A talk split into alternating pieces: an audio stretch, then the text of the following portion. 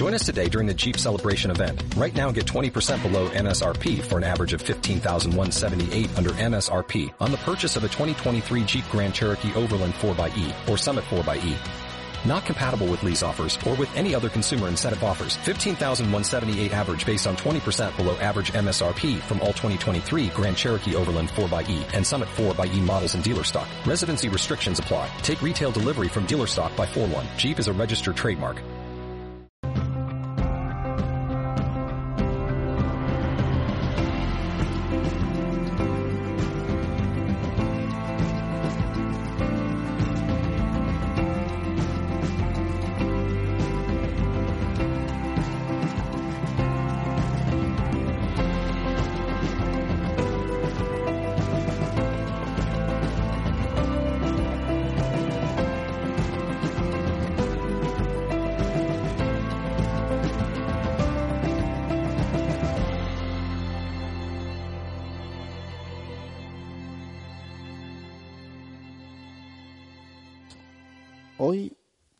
Tema que creo que es muy bueno para todos, porque una vida en la que no hay, ni, no hay motivación, no hay entusiasmo por casi nada o muy poco, es una vida dura. ¿eh? Y a veces afrontamos eso, la desmotivación, la falta de entusiasmo, como un estado que, que nos viene a menudo, bueno, cada uno sabe, cada uno sabe lo que está experimentando, pero seguro que todos, todos sabéis que cuando hay motivación y entusiasmo, todo es fácil o todo se consigue más fácilmente y es una energía que te mueve hacia adelante. Um, quizás antes de que hable yo sobre esto, vamos a como a calentar un poco motores y la actitud para hoy también es que esto es un seminario donde no estamos simplemente escuchando, estamos participando y pensando sobre ello, conectándolo con nuestra experiencia.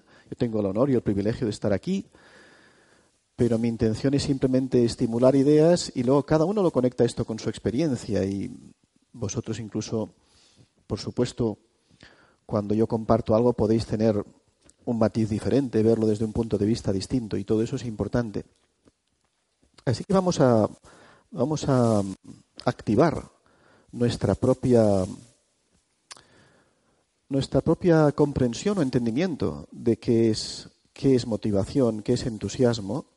Y os voy a invitar a que habléis un momento con la persona que tenéis al lado, os presentáis si no os conocéis, y vais a hablar unos momentitos acerca de qué es motivación y entusiasmo para ti y qué, qué cosas habitualmente te generan, te generan esa motivación. ¿eh? Un momentito de conversación. ¿Dónde sientes tú habitualmente esa motivación y entusiasmo? De forma, de forma natural. forma natural.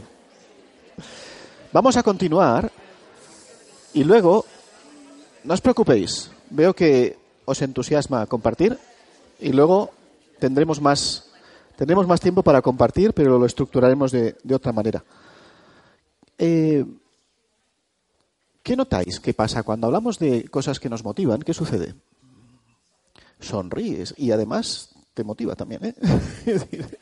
Conectas con esa motivación. ¿eh? Y todos habéis encontrado alguna cosa u otra, ¿no? Que es que si no la vida sería un desastre, si nada nos motivara ni nos generara entusiasmo. ¿Veis alguna diferencia entre motivación y entusiasmo? Eso ya es un poco a nivel filosófico. Pero, ¿eh? Lo que te motiva, entusiasma. Eso es cierto. Habitualmente sí. Es así. Bueno, voy a, voy a compartir un poco sobre lo que, lo que he leído y he ido trabajando en mí mismo, pero esto es muy relativo, porque los estos términos, no sé si habéis observado, pero no tienen tampoco a veces un significado absoluto, en el sentido de que diferentes personas les dan diferentes matices y, es, y es aceptable. Es quiere decir, bueno, eh, cada uno tiene un cierto entendimiento de estos términos.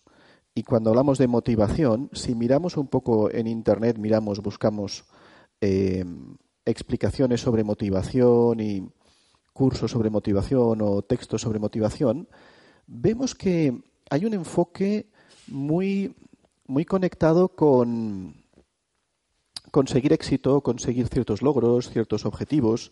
Esto es lo que realmente motiva a las personas, etcétera. Y parece como si motivación está en general un poco conectado con, cumplir un objetivo, ¿no? Con conseguir algo específico. Todo y que esto es todo esto, esto es matizable porque puedes decir no hay, hay la posibilidad de tener como una motivación interna natural, ¿no? Hacia las cosas.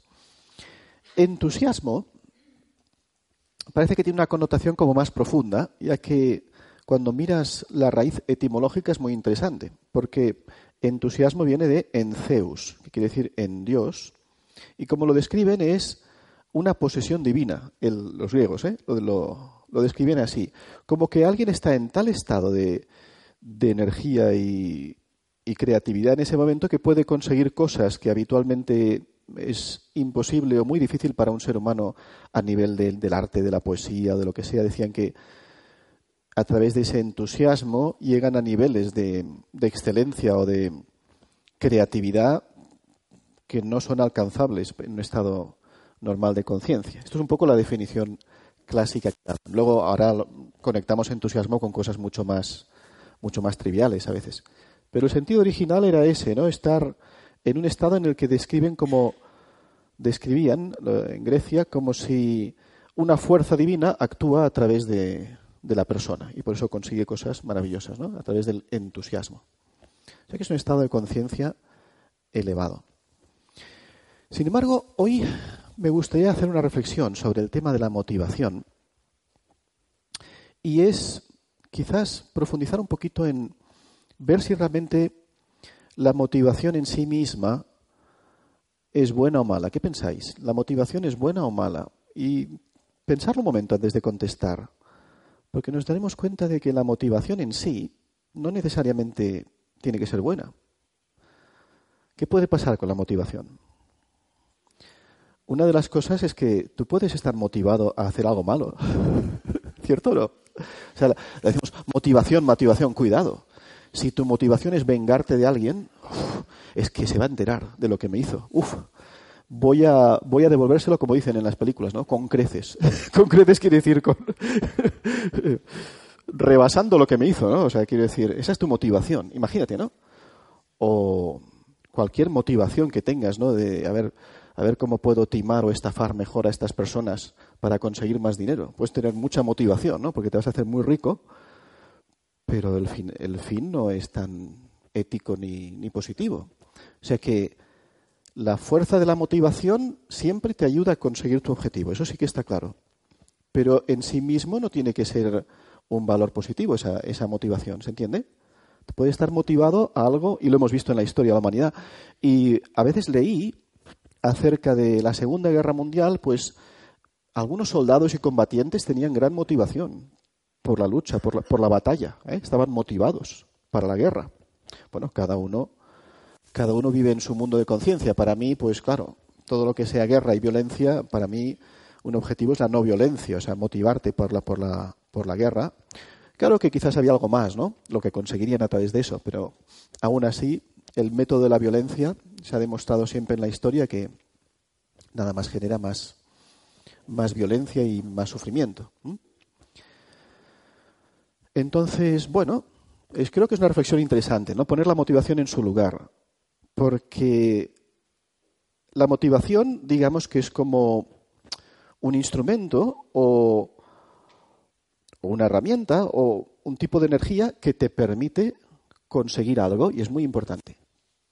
Pero es esencial ver el estado de conciencia o el nivel de conciencia desde el cual generas esa motivación. Yo creo que aquí es un poco el elemento que hoy estoy introduciendo, que, en estos cursos generalmente veo que no, no lo tratan, ¿no? que es el nivel de conciencia. El nivel de conciencia que sustenta e impulsa esta motivación. Y ahí es donde creo que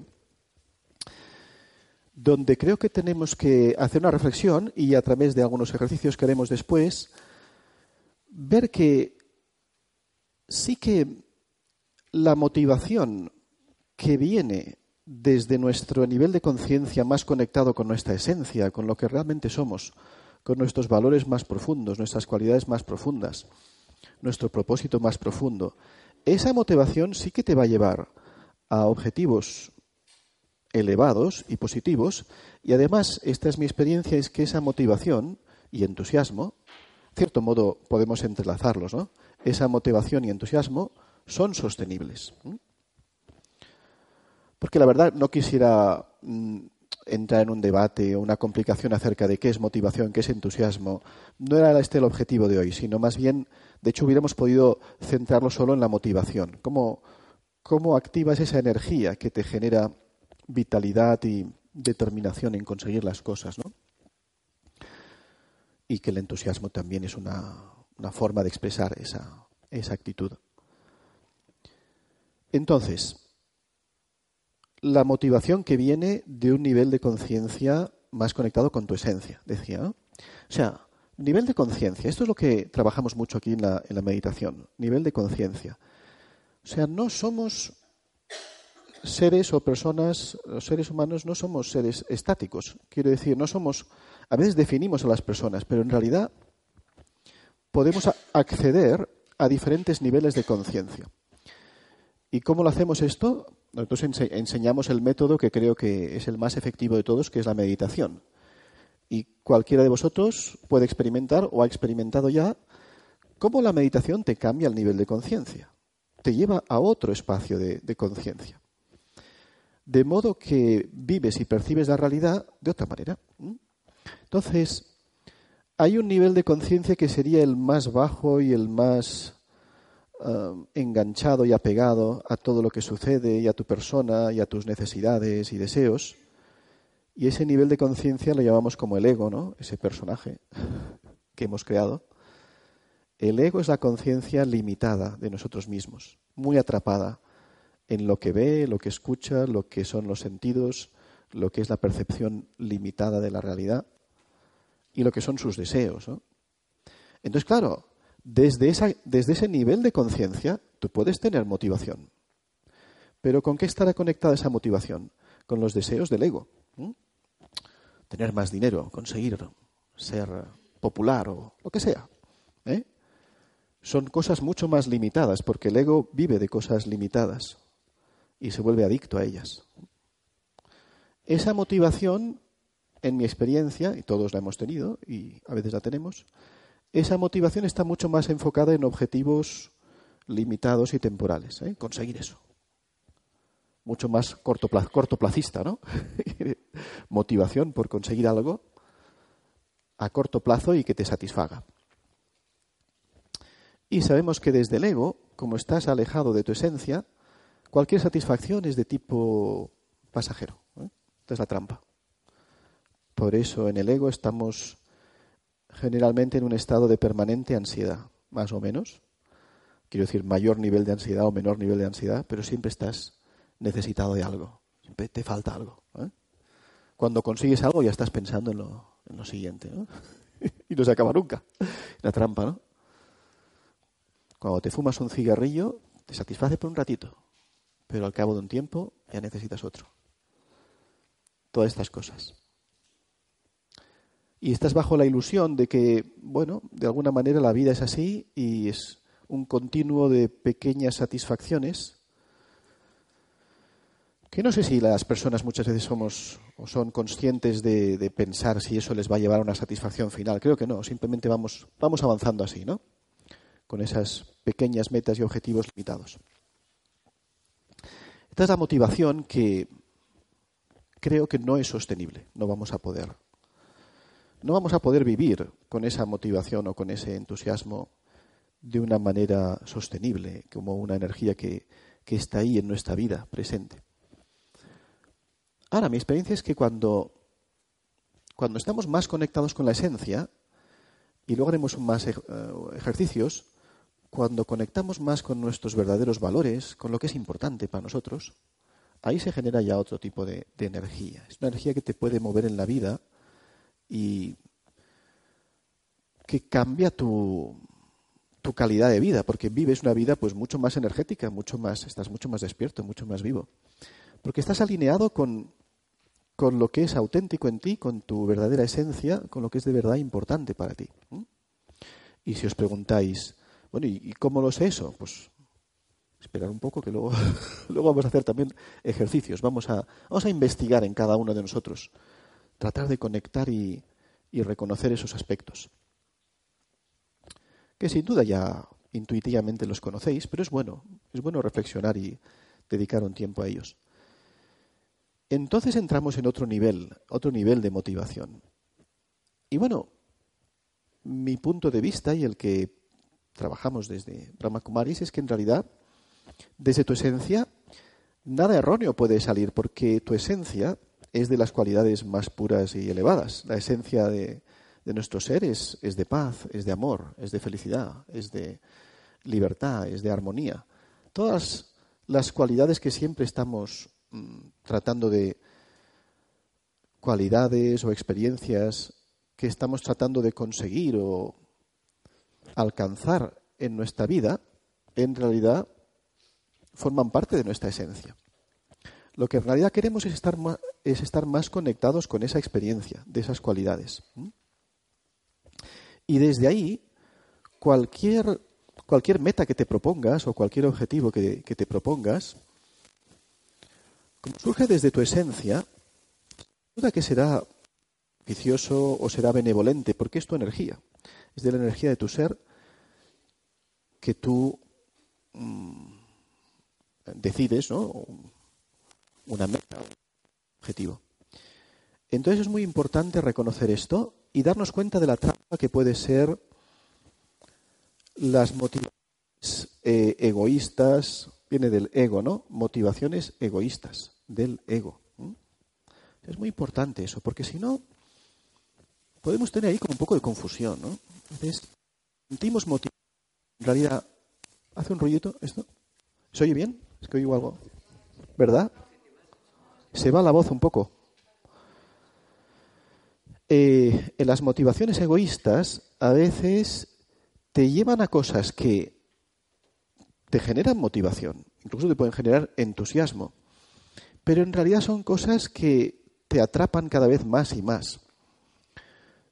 Como son de tipo temporal y te dan satisfacciones limitadas, de nuevo, se vuelven como esas adicciones que decía antes. Si, por ejemplo, tu, tu motivación egoísta es, conseguir aprobación, aprobación o reconocimiento de los demás para sentirte bien, ¿no? Entonces, por ejemplo, lo puedes conseguir una vez, lo puedes conseguir dos veces, pero la satisfacción que eso supone para ti es limitada.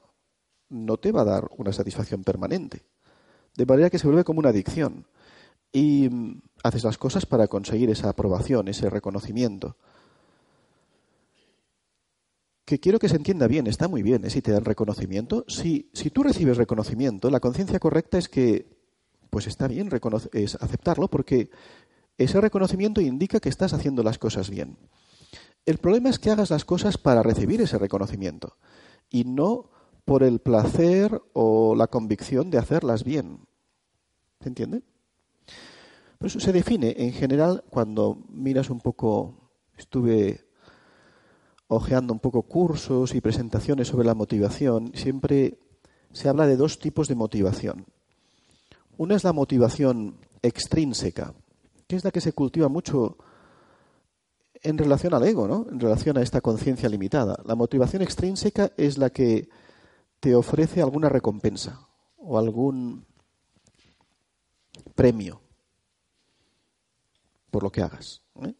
De manera que te motiva a conseguir ese premio o esa recompensa. Si hago esto, me subirán un poco el sueldo o recibiré una bonificación o, como dicen, ¿no? Un niño que ordena la habitación para que le dejen salir a jugar, ¿no?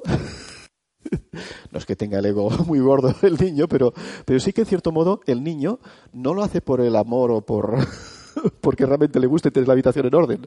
Lo hace porque hay un premio. Pero un niño es comprensible. Pero en un adulto también sigue sucediendo. ¿eh? Las motivaciones para conseguir ese premio. Es una motivación extrínseca. Quiere decir que si no hay premio, no hay motivación. No hay motivación si no hay premio. Tiene que haber premio. ¿Qué quiere decir con esto? ¿Que están mal los premios? No, están bien. Lo que de nuevo, eh, malo si ese es el único elemento que, que decide, o sea, que condiciona tu motivación. Porque entonces vas a tener motivación pues a ratos, cuando te ofrezcan algo. Motivación intrínseca, por otro lado, sería la motivación que tú generas desde ti mismo. Que no necesitas un premio para que tú tengas esa motivación. Por ejemplo, si tú estás estudiando algo que realmente lo quieres aprender y te interesa, eso es intrínseco. Tú quieres, por ejemplo, imagínate, tú quieres aprender inglés de verdad, no para conseguir un trabajo o no para para lo que sea, para que te den un título. Que eso está bien, que no quiere decir que renuncies a eso, está muy bien que consigas el trabajo y el título, pero no lo haces por eso. Tú lo haces porque para ti saber inglés supone tener este, esta gran ventaja de poder comunicarte mucho mejor, viajar y hablar con personas de tantos países. Eh, es algo que te va a beneficiar tanto. Por tanto, no necesitas un premio para aprender inglés. Aprender inglés en sí es para ti algo importante. Entonces valoras ese aprendizaje y por tanto tienes motivación intrínseca. Esta es sostenible. Y ahí podéis empezar a, revisar a revisar vuestros tipos de motivación. Esto es una buena primera pregunta para uno mismo. Es decir, bueno, ¿es intrínseca o es extrínseca la motivación que estoy sintiendo? Descubrirás a veces que es extrínseca. Está bien, consigue eso, pero date cuenta de que ahí hay un elemento que es un poco engañoso. ¿eh? Quiere decir que te, conectas mucho con una motivación muy temporal, muy pasajera. ¿Vale? Entonces, realmente generar motivación desde un espacio de, disfrutar y gustar de lo que estás haciendo. No necesito que me lo reconozcan ni que me lo premien. Es que me gusta y me motiva en sí lo que estoy haciendo. ¿Vale? Por ahí vamos a, a un tipo de motivación más, más sostenible. ¿Sí? ¿Alguna pregunta o algún comentario de esto? ¿Queréis? Sí. Acerca de esta motivación intrínseca me parece tan novedoso porque es, así. Por ejemplo, una persona da una relación por la veo pero le gustaba figurar en la lista de los donantes. Le producía satisfacción, eso no era un título ni nada. Era para el comedor de, los, de unos niños. Sí, sí, Muy difícil. Entonces yo pregunté, en ese momento, porque se habló conmigo y me lo dijo. no sé si me siento mal porque me pasa esto. Digo, pero en realidad a estos niños les puede importar tu motivación intrínseca, porque utilizar estas palabras porque ojalá hubiera muchos folios de donantes. Sí, Incluso... Cuando el beneficio es tan, sí, sí, grande, no es tan importante, ¿no? Estoy de acuerdo. Pienso, ¿eh? Yo creo que a veces también hay motivaciones mezcladas, ¿no os parece? Quiero decir que puede haber un poco de mezcla, porque si lo único que quiere es ver su nombre, podría donar, yo qué sé, a una empresa armamentística, por ejemplo, ¿no? Y que pongan mi nombre como donador de la empresa. Y ahí dirías, bueno, es que las dos cosas son nefastas, ¿no? Pero aquí está donando para una buena causa y a la vez le gusta que, se le reconozca. Entonces, ¿qué pasa? Que también nosotros, eh, de alguna forma, estamos a veces en los dos espacios. Hay una parte de nosotros conectada con nuestra esencia y otra parte conectada con el ego. No es que, estamos, no es que estemos 100% con el ego. A veces el ego destaca más, ¿eh? O a veces estamos más conectados con la esencia. Y a veces hay un poco de mezcla. Y Parte de nuestro progreso espiritual es reconocer lo que es del ego, lo que es falso, y lo que es de nuestra esencia, y cada vez vivir más alineados con nuestra esencia. ¿Por qué? Porque es lo que más felicidad te va a dar, ¿no? No es porque te lo digan, sino porque tú vas a experimentarte. Cuanto más te conectas con tu esencia, que en tu vida todo fluye mejor, te sientes mejor contigo mismo y no hay altibajos, no hay no hay disgustos o frustraciones, porque desde tu esencia estás conectado con lo que te da fuerza, te da motivación más sostenible, como decíamos. Muy bien. ¿Alguien quería decir algo más? Pero esa es una buena, esa es una buena reflexión. Entonces, la motivación sostenible, yo diría que tiene que ver con lo que hemos comentado antes, ¿no? tu estado de conciencia, tu estado de conciencia, que debería ser la conciencia conectada con, con tu ser, con tu esencia, con tus cualidades innatas. Y a partir de ahí, tú vas como comprendiendo o de alguna manera clarificando un poco más algo que llamamos tu propósito. Ya iremos. Tu propósito, que podríamos decir que es un poco como eso que traes tú especial al mundo, ¿no? ¿Qué, qué es lo que realmente, si dijeras, ¿para qué estoy aquí? ¿no? ¿Qué es lo que yo aporto al mundo? Es lo que pasa, ¿no? Que si una persona solo está aquí para, para hacerlas, para cubrir sus necesidades básicas y fisiológicas y lo que hace es trabajar, comer, dormir, es como muy limitado. O sea, quiero decir, pero bueno, ¿qué aporto yo al mundo? ¿no? Es una buena pregunta para cada uno, ¿no? ¿Cuál es mi contribución? ¿Qué es, qué es aquello especial que, qué es mi contribución en la vida. Y si no lo tenéis claro, es una buena pregunta y es, un buen, es una buena reflexión hacer. ¿no? Propósito. Esto a la vez alineado con tus valores, ¿no? Tus valores más profundos. Valores y principios, pues se podría decir. Valores, principios, que son como tus, tus leyes personales. Por ejemplo, pues una ley personal para ti puede ser no engañar a los demás o no estafar. Esto puede ser un principio para ti. Para otro el principio puede ser al revés. ¿eh? Entonces puede ser personal. ¿eh? Engaña a todos los que puedas. Porque son, no, cada uno tiene sus principios, porque a lo mejor algunas personas piensan, estos son cuatro días y aquí todo el mundo va a aprovecharse de los demás, así que tú aprovechate al máximo que puedas. Tus principios y tus valores, pero claro, esos principios que he dicho o esas, esas normas de, tan egoístas, ¿de dónde vendrían? Del ego, ¿no? Pero aquí estamos hablando de principios y valores conectados con, con tu esencia. Y de aquí vamos pues a la, a la acción, ¿no? A, tus objetivos concretos o las cosas que haces en la vida. Entonces, vamos a hacer un, un ejercicio, un experimento sobre esto, porque todo es más fácil. Todo esto que estoy compartiendo hoy no tiene que ser teórico, sino todo esto es más fácil de entender cuando tenemos mucha claridad sobre nuestros valores, nuestro propósito. O sea, realmente yo personalmente siempre describo los valores son los principales factores de motivación. Es decir, cuando tú descubres los valores que resuenan en ti, valores. ¿Qué son valores? Lo que es importante para ti. ¿eh? Lo que es importante para ti puede ser una cualidad, que muchas veces los valores son cualidades, como el respeto o la amistad, o puede ser un componente de tu vida, como la familia, ¿no? Tu familia. Tu familia, todo lo que, todo lo que tenga que ver con tu familia es muy importante para ti. O servir. Para ti es muy importante el servicio, servir y aportar algo, por ejemplo, ¿no? todo lo que tenga que ver con servir y hacer más felices a los demás, eso es esencial para ti en tu vida, por ejemplo, ¿no? Valores, lo que es importante. Y principios, ¿no? Tus los principios son como los valores expresados en forma de, de como una ley para ti, ¿no? Lo que es eso, ¿no? Pues no engañar a nadie, ser justo con todos, pero es una expresión de tus valores en realidad, esos principios. Entonces, cuando tú estás alineado con esos principios y valores, y el propósito veremos un poco después también, eh, la motivación es natural, porque estos valores se llaman valores resonantes, es decir,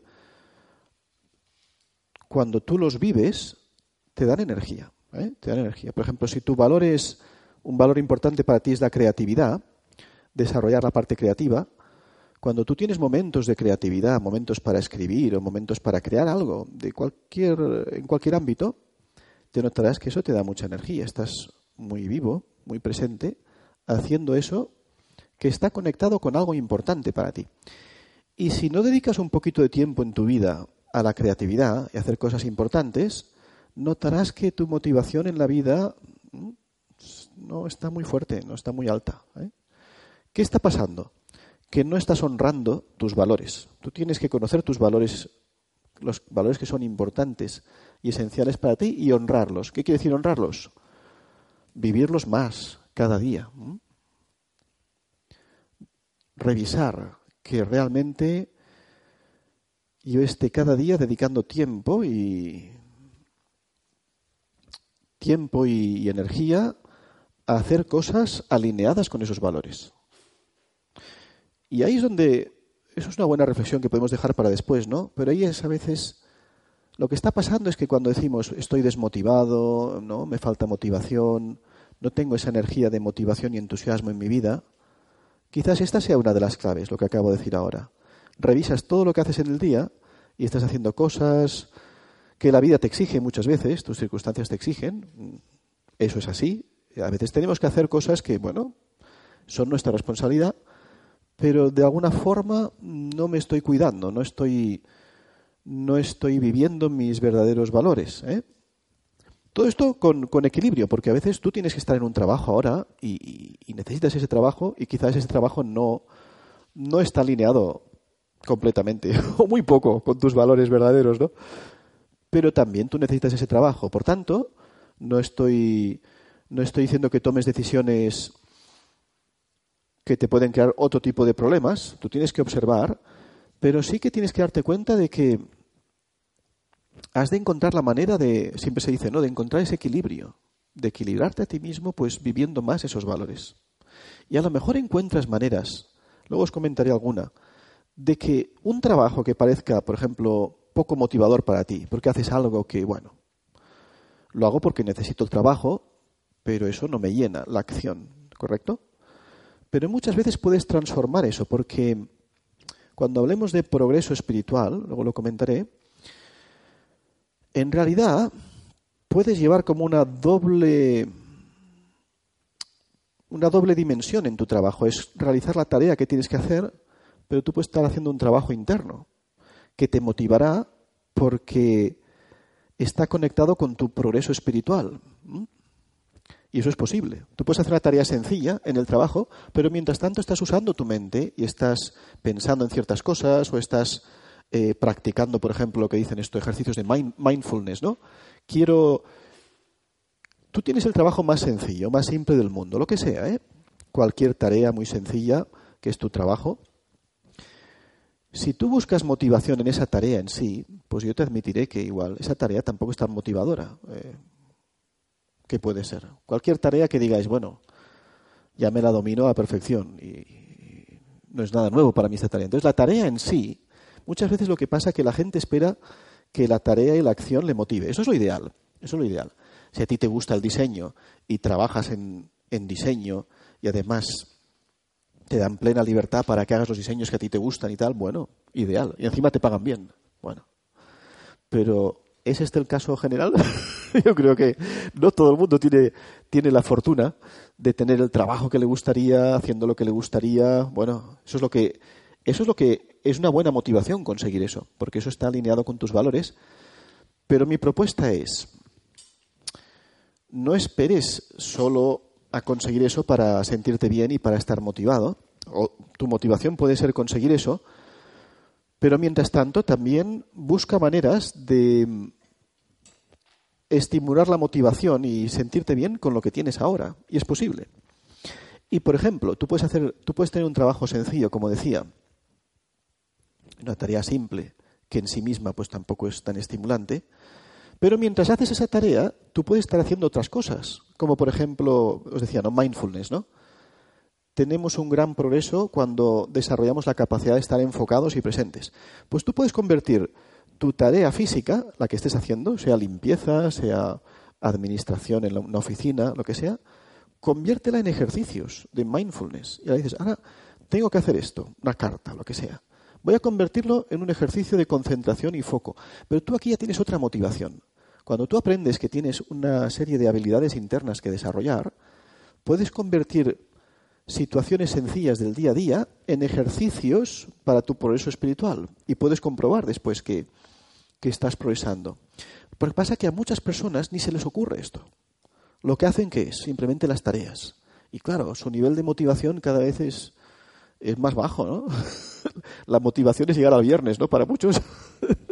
Y la desmotivación es estar el lunes por la mañana.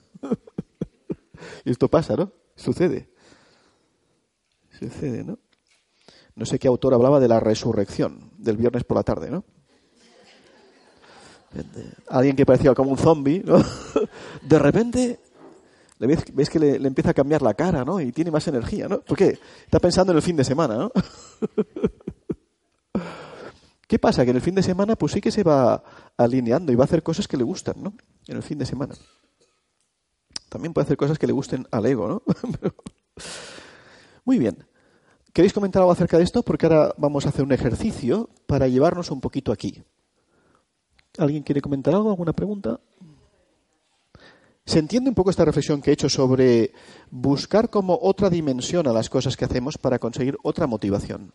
No solo lo que estás haciendo, sino otra dimensión donde te ejercitas, practicas, más conectado con tu desarrollo interior. ¿Sí? Aquí.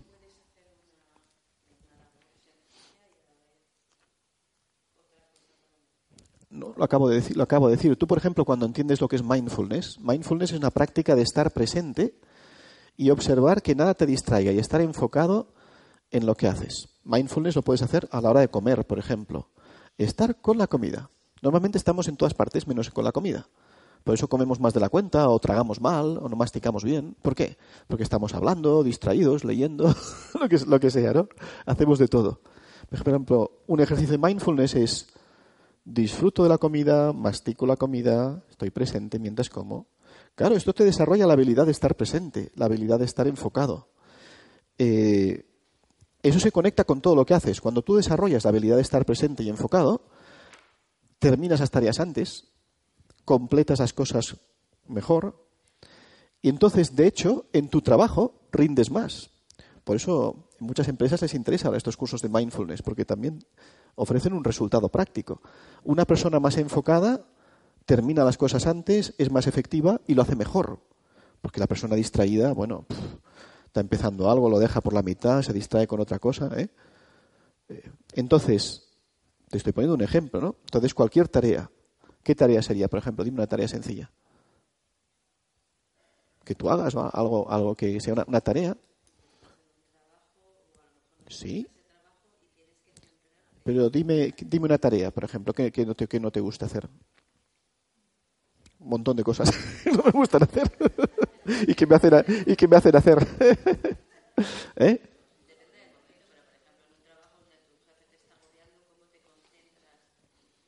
Bueno, este es un nivel avanzado, pero puedes convertir al jefe en tu entrenador personal. ¿eh? Puedes convertir al jefe en tu entrenador personal gratis. Además, o sea, te está entrenando a qué? A estar alerta, a ser efectivo, a, ser, a estar atento. Oye, y lo hace con, lo hace con entusiasmo, ¿eh? Él tiene entusiasmo por, tiene entusiasmo por desarrollarte como persona. Entonces, claro, depende cómo lo ves. Si lo ves como que me está agobiando y lo que quiero es que me deje en paz, etcétera, lo estás sufriendo. Pero cuando tú empiezas a, a conectar con un propósito y una motivación más profunda de, sobre todo este concepto que he dicho, progreso espiritual, usar cada situación para hacerte más fuerte, para mejorar. ¿eh? Ahora puede ser fácil decirlo, el jefe todavía te carga bastante, pero no lo descartes y observa cómo, según vemos las cosas de otra manera, las podemos convertir en algo, en algo diferente, algo que nos, como decía, que nos hace crecer. ¿eh? Pero bueno, el jefe puede ser un reto todavía. Pero si coges una tarea de las que estás haciendo y la usas como un momento para practicar concentración. Y voy a tratar de no pensar en nada más excepto lo que estoy haciendo y completarlo de la mejor manera posible, con, foco y con, concentración. Y no tanto para que el jefe esté contento, ¿eh? no es para que el jefe esté contento, es para que tú disfrutes. Porque luego te das cuenta de que, caray, tengo la capacidad de ser mucho más efectivo y aprovechar más el tiempo. Y esto te va a servir en toda tu vida, en todas las cosas que hagas. Si una persona enfocada tiene muchas más posibilidades de éxito. Puede conseguir cosas. Una persona desenfocada, como creo que a la mayoría nos pasa, ¿no? a veces, ¿no? Tienes muchas cosas en la cabeza y muchas direcciones, etcétera. Todo se vuelve mucho más difícil. Pongo algunos ejemplos, ¿eh? Muy bien.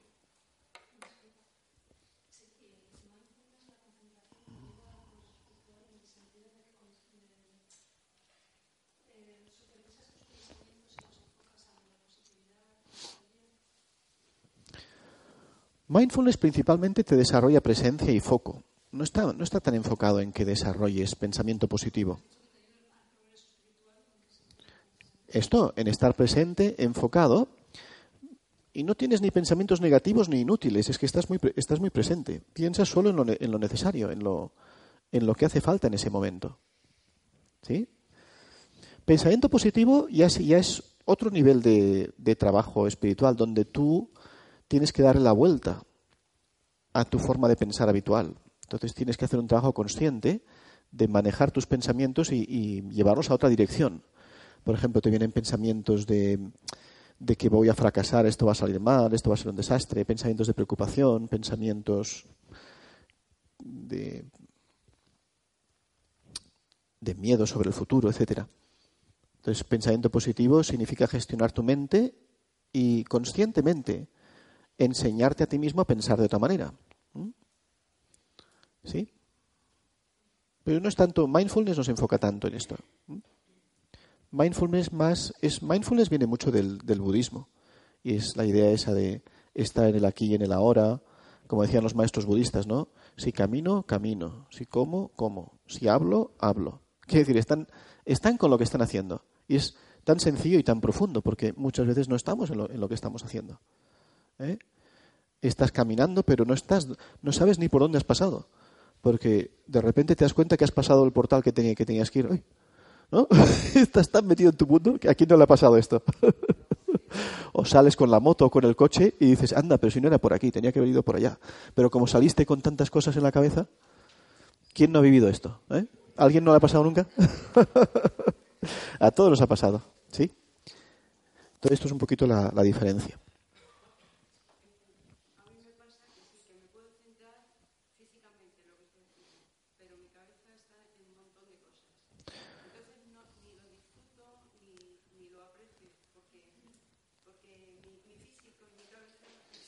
Claro. Por eso tenemos que practicar más meditación. Tenemos, que ejercitarnos en esto. Y una cosa es la práctica en la acción, pero luego necesitamos tiempo de meditar solo para meditar. Parar, dejarlo todo y entrenarnos a estar presentes y a estar confortables en la incomodidad. Esto es un concepto interesante, ¿no? Estar cómodos con lo incómodo. ¿Qué quiere decir? Es que generalmente todos buscamos la comodidad. ¿eh? Y yo creo que es una debilidad que, este que desarrollamos, sobre todo en nuestra sociedad donde tenemos más recursos materiales, etcétera. O sea, hace un poco de frío, ya, uy, está haciendo frío, ¿sabes? Hace mucho calor, oh, qué calor, poner aire acondicionado. Hemos aprendido a depender demasiado de estar siempre cómodos. Pero para estar realmente en bienestar, hay que saber también estar cómodo en lo incómodo.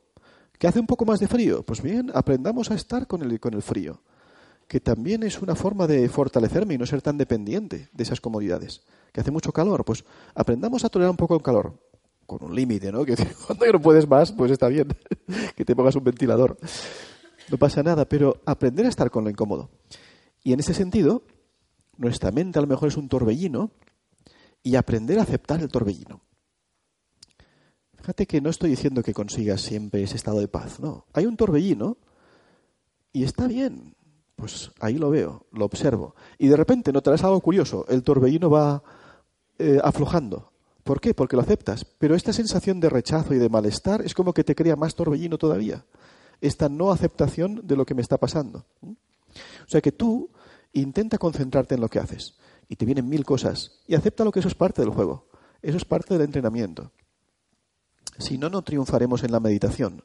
Mucha gente deja la meditación porque tienen esta noción errónea de que deberían empezar a meditar y tener buenas experiencias. Y ven a otros que se les ve ahí, que a veces puede ser un poco externo, ¿eh? Ponen cara de Buda, pero por dentro también tienen su por dentro también tienen su torbellino, ¿eh? No te creas tú que no es solo todo lo que reluce. Pero bueno, a lo mejor les ven así y piensan, fíjate, este está en el, en el nirvana y yo aquí con este caos. Y entonces algunos se deprimen y piensan, la meditación no es para mí, yo no sirvo para meditar. Y han cometido un gran error, porque es totalmente erróneo. La meditación, y os lo digo por experiencia, es para todo el mundo. Ojalá se enseñara en las escuelas y todo el mundo en el mundo meditara. El mundo cambiaría. ¿eh? El mundo sería otro mundo si las personas meditaran. Y que venga un torbellino es parte de la meditación. Es que hay ese concepto erróneo. Que venga el torbellino es parte de la meditación. Y la buena noticia es que a medida que practicas meditación, ese torbellino lo vas gestionando y ese torbellino se reduce y de repente también tienes experiencias hermosas, profundas. Al día siguiente vuelve el torbellino. ¿eh? No es que porque tengas una buena experiencia ya todas tus meditaciones son maravillosas. Que eso también le pasa a la gente. Oh, antes tenía mejores experiencias. Ya no sé qué me pasa. No, pasa lo que tiene que pasar que estás atravesando tu, tormenta personal, a lo mejor en tu vida tienes muchas situaciones, y cuando te sientas a meditar, todo eso te viene a la cabeza. Si tú tienes un conflicto con alguien, ¿qué te crees? ¿Que por sentarte a meditar desaparecerá? No, lo verás amplificado. O sea, te sientas a meditar y te viene esa persona. Y dices, no, que no quiero pensar en esa persona. Aparece de nuevo. ¿Eh? Basta con que tenéis que entender cómo funciona la mente. Basta con que no quieras pensar en algo para que pienses el doble o el triple en eso. ¿eh? Yo ahora mismo os hago un ejercicio y os digo, no lo voy a hacer porque lo hago a veces, pero os digo, venga, un minuto, no penséis en monos. Que nadie piense en monos. Veréis como solo veis monos. Porque nuestra mente no entiende esto. O sea, si tú le dices no penséis en monos, lo que entiende es monos, monos. lo único que ves son monos. Así que si le dices a alguien, no pienses en no sé quién, solo se le ocurrirá pensar en esa persona. No le, puedes decir, no le puedes decir a la mente que no piense en algo. Lo que le puedes decir a la mente es piensa en esto, enfócate en algo. Esta mente funciona así. Bien, ahora como tenemos esta, esta energía así más sutil, calmada, vamos a movernos un poco, pero a ver si lo hacemos sin hacer demasiado jaleo. Juntaros en grupos de cuatro y la recomendación sería ideal con cuatro personas, con tres personas, que no conozcas, no te quedes con los que has venido siéntate con gente que no conoces. ¿Qué os parece? Pues venga, grupos de cuatro. Y después os digo.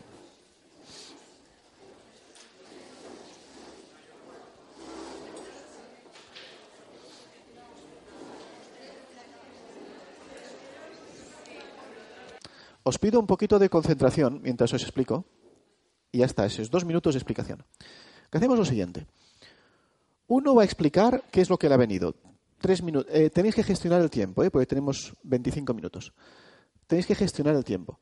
Uno explica tres minutos lo que le ha venido, ¿no? Esa escena de motivación y entusiasmo que es, por tres minutos puedes explicar qué es lo que te ha venido, qué es lo que hacías o qué es lo que sucedía.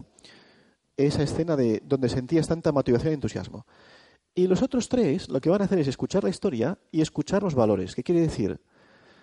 En esta historia que nos cuenta esta persona de tres minutos, hay cosas importantes para esta persona. Pues, por ejemplo, hizo un viaje, no sé dónde, donde descubrió eh, otras culturas y tal. Pues, ¿cuáles son los valores de esta persona?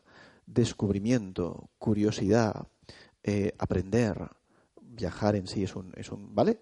Entonces, los otros tres, entendéis, ¿no? Estáis escuchando los valores de esta persona.